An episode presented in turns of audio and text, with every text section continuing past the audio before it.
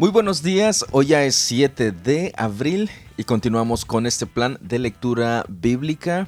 Este, bueno, Vicky nos va a comentar qué es lo que nos corresponde leer el día de hoy y las recomendaciones diarias. Buenos días, hoy vamos a leer Levítico 10, Salmos 11 y 12, Proverbios 25 y Primera de Tesalonicenses 4. Y las recomendaciones son orar, observar, preguntar, anotar, investigar y aplicar.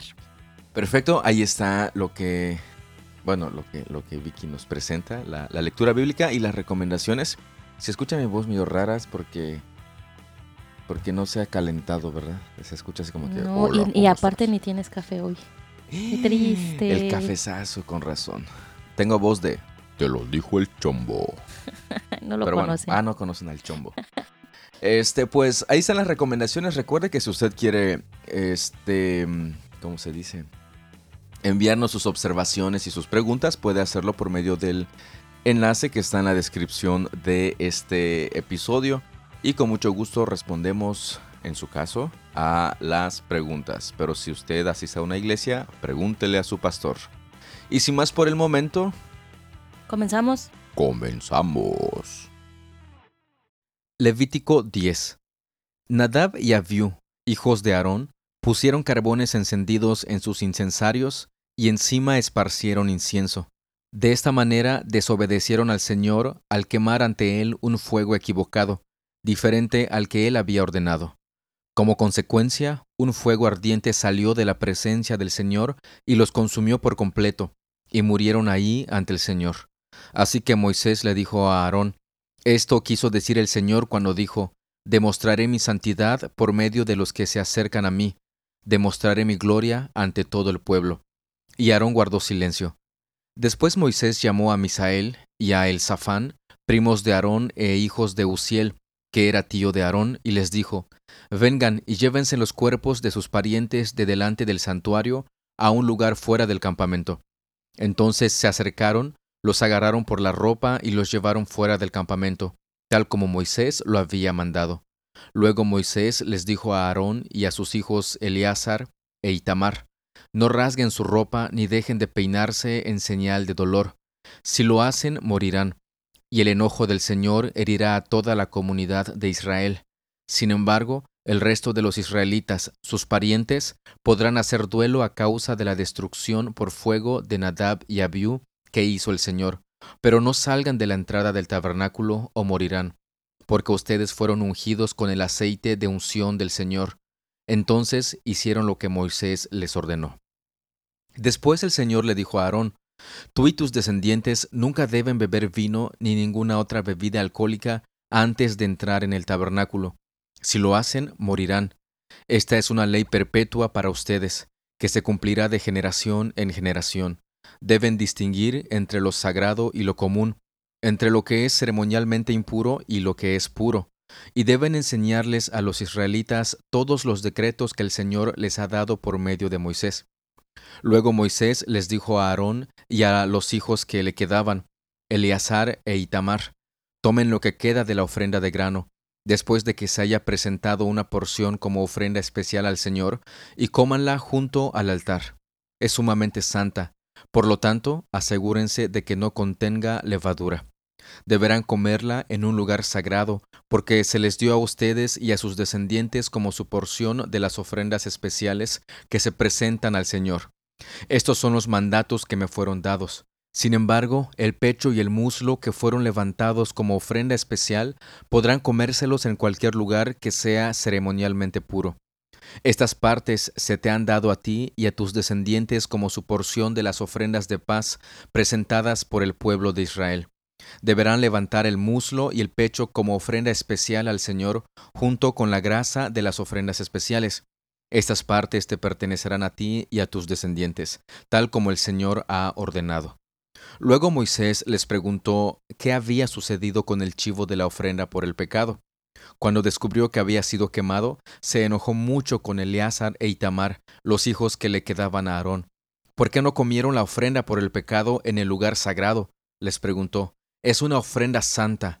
El Señor se la dio a ustedes para quitar la culpa de la comunidad y purificar al pueblo y hacerlo justo ante el Señor. Puesto que la sangre del animal no fue llevada al lugar santo, ustedes debieron haberse comido la carne en el lugar sagrado, como lo ordené. Aarón le contestó a Moisés, Hoy mis hijos presentaron al Señor tanto su ofrenda por el pecado como su ofrenda quemada. No obstante, me ocurrió esta tragedia. ¿Le habría agradado al Señor si yo hubiera comido la ofrenda por el pecado del pueblo en un día tan trágico como este? Cuando Moisés escuchó esto, quedó satisfecho. En este capítulo nos muestra una tragedia que, que ocurrió. Bueno, el Señor mostrando su santidad al pueblo cuando Nadab y Abiú entregaron algo que el Señor no les pidió de la forma como lo pidió, es bien interesante cómo el Señor muestra su santidad. Al día de hoy, Dios sigue siendo un Dios santo, un Dios en el cual debemos de nosotros tener ese temor, ese amor, ese respeto por quien es, por su majestad y por su santidad. Solamente que ahora nosotros podemos presentarnos puros delante de Él, no por nuestros esfuerzos, sino por la obra que nuestro Señor Jesucristo hizo. Y esa es la única razón por la cual no hemos sido consumidos, así como Nadab y Abiú. Salmo 11. Confío en la protección del Señor. Entonces, ¿por qué me dicen, vuela como un ave a las montañas para ponerte a salvo? Los malvados ponen las cuerdas a sus arcos y acomodan sus flechas sobre las cuerdas. Disparan desde las sombras contra los de corazón recto. Cuando los fundamentos de la ley y del orden se desmoronan, ¿qué pueden hacer los justos? Pero el Señor está en su santo templo. El Señor aún gobierna desde el cielo, observa de cerca a cada uno y examina a cada persona sobre la tierra. El Señor examina tanto a los justos como a los malvados, y aborrece a los que aman la violencia. Hará llover carbones encendidos y azufre ardiente sobre los malvados, y los castigará con vientos abrasadores pues el Señor es justo y ama la justicia. Los íntegros verán su rostro. Este es uno de mis salmos favoritos. El verso 3 hace una pregunta, presenta un problema y hace una pregunta. Cuando los fundamentos de la ley y del orden se desmoronan, o sea, cuando todo se está yendo, como diríamos, por el caño y parece que no hay solución, sigue preguntando, ¿qué pueden hacer los justos? ¿Qué podemos hacer cuando vemos que ahora todo se está desmoronando? Eh, están buscando hacer de lo peor perversiones, legislar a favor de leyes que van en contra de la vida misma, etcétera, etcétera, etcétera. ¿Qué pueden hacer los justos? Con eso se queda el salmista preguntando. Sin embargo, el verso 4 nos da esperanza y nos da consuelo. Pero el Señor está en su santo templo. El Señor aún gobierna desde el cielo. Eso es bien importante. El Señor aún es el que gobierna, es el que tiene el control. Quizá nosotros estemos desesperados y esperando a ver qué es lo que va a pasar, pero no olvidemos que el Señor aún reina, sigue siendo el Rey de reyes y Señor de señores. A pesar de que veamos que las, las situaciones están yendo de mal en peor, nuestra confianza no está en qué tan bien nos puede ir o qué tan bien puede empezar a a surgir todas las demás cosas. Nuestra confianza está en el Señor que reina. Salmo 11. Auxilio, oh Señor, porque los justos desaparecen con rapidez. Los fieles se han esfumado de la tierra. Los vecinos se mienten unos a otros, se halagan con la lengua y se engañan con el corazón. Que el Señor les corte esos labios aduladores y silencie sus lenguas jactanciosas. Mintamos todo lo que queramos, dicen. Son nuestros los labios. ¿Quién puede detenernos? El Señor responde, He visto violencia contra los indefensos y he oído el gemir de los pobres. Ahora me levantaré para rescatarlos como ellos anhelaron que hiciera. Las promesas del Señor son puras, como la plata refinada en el horno, purificada siete veces. Por lo tanto, Señor, Sabemos que protegerás a los oprimidos, los guardarás para siempre de esta generación mentirosa, aunque los malvados anden pavoneándose y se alabe el mal por toda la tierra. Casi como si confirmara lo que mencioné en el salmo anterior, usted fíjese que el Señor sí responde. El Señor está atento a todo lo que los malhechores están haciendo. El Señor siempre está al pendiente y protege a los oprimidos. Quizá nuestra expectativa de protección es que no nos pase nada en absolutamente malo, pero al final de cuentas nuestra esperanza va mucho más allá de esta vida. El verso 6 dice que las promesas del Señor son puras y Él ha hecho muchas, muchas promesas a su pueblo y las ha cumplido.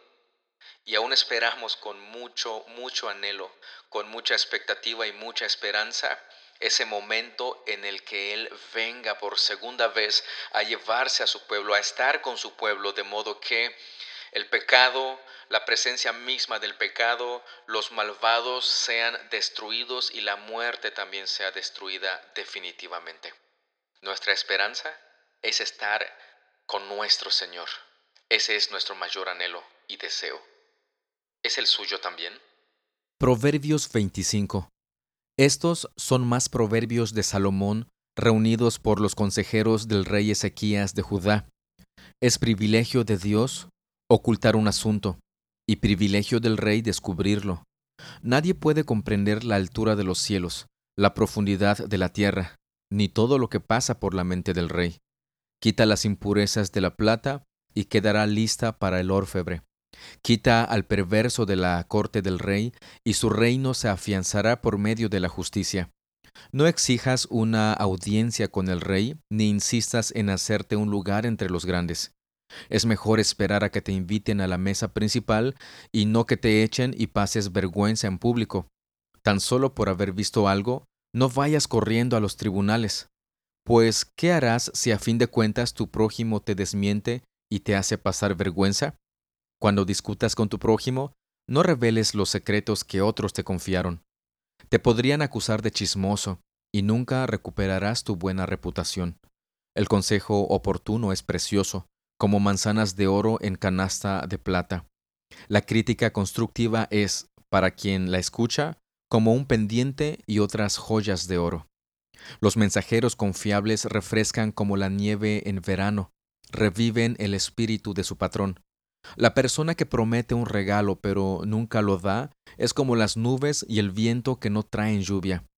La paciencia puede persuadir al príncipe, y las palabras suaves pueden quebrar los huesos. ¿Te gusta la miel? No comas demasiada porque te darán ganas de vomitar. No visites a tus vecinos muy seguido, porque se cansarán de ti y no serás bienvenido. Decir mentiras acerca de otros es tan dañino como golpearlos con un hacha herirlos con una espada o lanzarles una flecha afilada. Confiar en alguien inestable en tiempos de angustia es como masticar con un diente roto o caminar con un pie cojo. Cantar canciones alegres a quien tiene el corazón afligido es como quitarle a alguien el abrigo cuando hace frío o echarle vinagre a una herida. Si tus enemigos tienen hambre, dales de comer. Si tienen sed, dales agua para beber. Amontonarás carbones encendidos de vergüenza sobre su cabeza y el Señor te recompensará. Tan cierto como que el viento del norte trae lluvia, la lengua chismosa causa enojo. Mejor vivir solo en un rincón de la azotea que en una casa preciosa con una esposa que busca pleitos. Las buenas noticias que llegan de lejos son como el agua fresca para el que tiene sed. Si el justo se doblega ante el perverso, es como contaminar una fuente o enturbiar un manantial. No es bueno comer mucha miel, ni buscar honores para uno mismo. Una persona sin control propio es como una ciudad con las murallas destruidas. En el versículo 21 y 22 encontramos ese proverbio que Jesús mismo usó en su momento. Si tus enemigos tienen hambre, dales de comer. Si tienen sed, dales agua para beber, amontonarás carbones encendidos de vergüenza sobre su cabeza, y el Señor te recompensará. Pero, sinceramente, ¿qué tan fácil es hacer esto? Cuando vemos a nuestros enemigos o a las personas que nos caen mal, pues creo que lo que menos queremos es darles de comer, o, o en este caso lo que está sugiriendo es suplirles su necesidad. Pero es importante que lo hagamos. De esa manera encarnamos el amor de Cristo y damos testimonio de la obra que Él ha hecho a favor de nosotros. Primera de Tesalonicenses 4. Finalmente, amados hermanos, Les rogamos en el nombre del Señor Jesús a que vivan de una manera que le agrada a Dios, tal como les enseñamos. Ustedes ya viven de esta manera, y los animamos a que lo sigan haciendo aún más, pues recuerdan lo que les enseñamos por la autoridad del Señor Jesús. La voluntad de Dios es que sean santos. Entonces aléjense de todo pecado sexual. Como resultado, cada uno controlará su propio cuerpo y vivirá en santidad y honor, no en pasiones sensuales como viven los paganos, que no conocen a Dios ni sus caminos. Nunca hagan daño ni engañen a un hermano cristiano en este asunto, teniendo relaciones sexuales con su esposa, porque el Señor toma venganza de todos esos pecados, como ya les hemos advertido solemnemente. Dios nos ha llamado a vivir vidas santas, no impuras. Por lo tanto, todo el que se niega a vivir de acuerdo con estas reglas no desobedece enseñanzas humanas, sino que rechaza a Dios, quien les da el Espíritu Santo. Pero no hace falta que les escribamos sobre la importancia de amarse mutuamente, pues Dios mismo les ha enseñado a amarse unos a otros. Es más, ustedes ya muestran amor por todos los creyentes en toda Macedonia. Aún así, amados hermanos, les rogamos que los amen todavía más. Pónganse como objetivo vivir una vida tranquila. Ocúpense de sus propios asuntos y trabajen con sus manos, tal como los instruimos anteriormente. Entonces la gente que no es cristiana respetará la manera en que ustedes viven y no tendrán que depender de otros. Y ahora, amados hermanos, queremos que sepan lo que sucederá con los creyentes que han muerto, para que no se entristezcan como los que no tienen esperanza. Pues ya que creemos que Jesús murió y resucitó, también creemos que cuando Jesús vuelva, Dios traerá junto con él a los creyentes que hayan muerto. Les decimos lo siguiente de parte del Señor. Nosotros, los que todavía estemos vivos cuando el Señor regrese, no nos encontraremos con Él antes de los que ya hayan muerto. Pues el Señor mismo descenderá del cielo con un grito de mando, con voz de arcángel y con el llamado de trompeta de Dios. Primero los cristianos que hayan muerto se levantarán de sus tumbas. Luego, junto con ellos, nosotros, los que aún sigamos vivos sobre la tierra, seremos arrebatados en las nubes para encontrarnos con el Señor en el aire entonces estaremos con Él para siempre. Así que anímense unos con otros con estas palabras. Note cómo el apóstol Pablo le da mucha, mucha importancia a la pureza sexual, le da mucha importancia a esa vida de fidelidad en el matrimonio. Y no es que solamente el apóstol Pablo le dé importancia, Recuerde que toda la escritura es inspirada por Dios, de modo que Dios está señalando esto por medio del apóstol Pablo y nos está advirtiendo precisamente a que tengamos mucho, mucho cuidado con este pecado. Así que seamos fieles a nuestro cónyuge, no solamente físicamente, sino también en nuestra manera de pensar, en nuestros pensamientos. A partir del versículo 3, él habla sobre la esperanza de la resurrección. Y esto a mí me trae mucho consuelo. Puede ser que estemos atravesando momentos difíciles, eh, hermanos nuestros, amados, familiares nuestros y amados que fallecen, y más en esta situación que estamos viviendo a nivel mundial. Nuestra esperanza no es únicamente que ellos sanen, o que no sufran, o que no se enfermen. Nuestra esperanza trasciende eso. ¿Cuál es nuestra esperanza? Nuestra esperanza es que un día estaremos juntamente con el Señor, viviendo con Él cara a cara. Como he mencionado anteriormente, la muerte será derrotada. Ciertamente los extrañaremos, ciertamente nos entristeceremos por el dolor y el sufrimiento y porque no queremos que se alejen o se vayan de nosotros. Pero no es una tristeza que como los que no tienen esperanza porque nuestra esperanza es que Cristo Jesús murió y resucitó y volverá. Y nosotros, si morimos, resucitaremos y estaremos con Él. Esa es nuestra esperanza.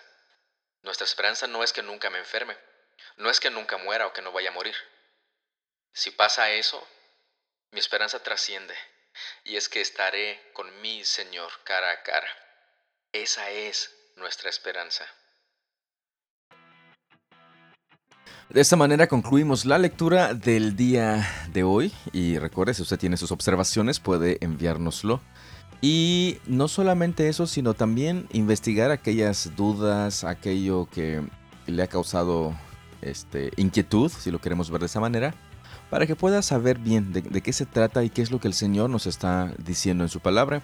Y primeramente y antes que todo, pedir la dirección del Espíritu Santo, de nuestro Señor, de nuestro Dios, para que de esa manera sea lo que nuestro Dios ha dejado y no sea algo que nosotros creamos que sea, pero realmente no. Es, a ver, permíteme que pase el, el ¿cómo se llaman estos? No, boogies, porque no son boogies, son como boogies. Son como cuatrimotos grandotas. Sí, muy padres. Exacto, queremos una. Bueno, les estaba diciendo que pidamos la dirección de el Espíritu Santo, de modo que podamos nosotros ver y aprender lo que la palabra de nuestro Dios nos, nos dice. Como dice el salmista, que abra nuestros ojos para ver las maravillas de la ley de nuestro Dios. Este, algo más, Vixi, que se me está olvidando. Este, no, no sé si te, se te está olvidando algo, pero pues yo solamente les animo a que sigan con esta lectura diaria. animémonos también, porque hay veces creo que nosotros también han llegado días en los que decimos, no, hoy no, vamos a seguir durmiendo un rato más, ¿no? Pero, pero los animo y animémonos para seguir con esta lectura. Casi, casi estamos a punto de llegar al día 100 y agradezcámosle a Dios también porque nos ha dado también esa fortaleza para seguir aprendiendo de su palabra. Pues muchas gracias, muchas gracias Vixi por por animarme a veces cuando da flojera levantarse. y a usted muchas gracias por su tiempo, muchas gracias por su atención, Dios lo bendiga. Y voy a aprovechar que estoy así medio... Ronquito. Medio ronco, no sé por qué, para decirle, no te lo dijo el chombo, te lo dijo el café. Es solo el pretexto. Hasta luego.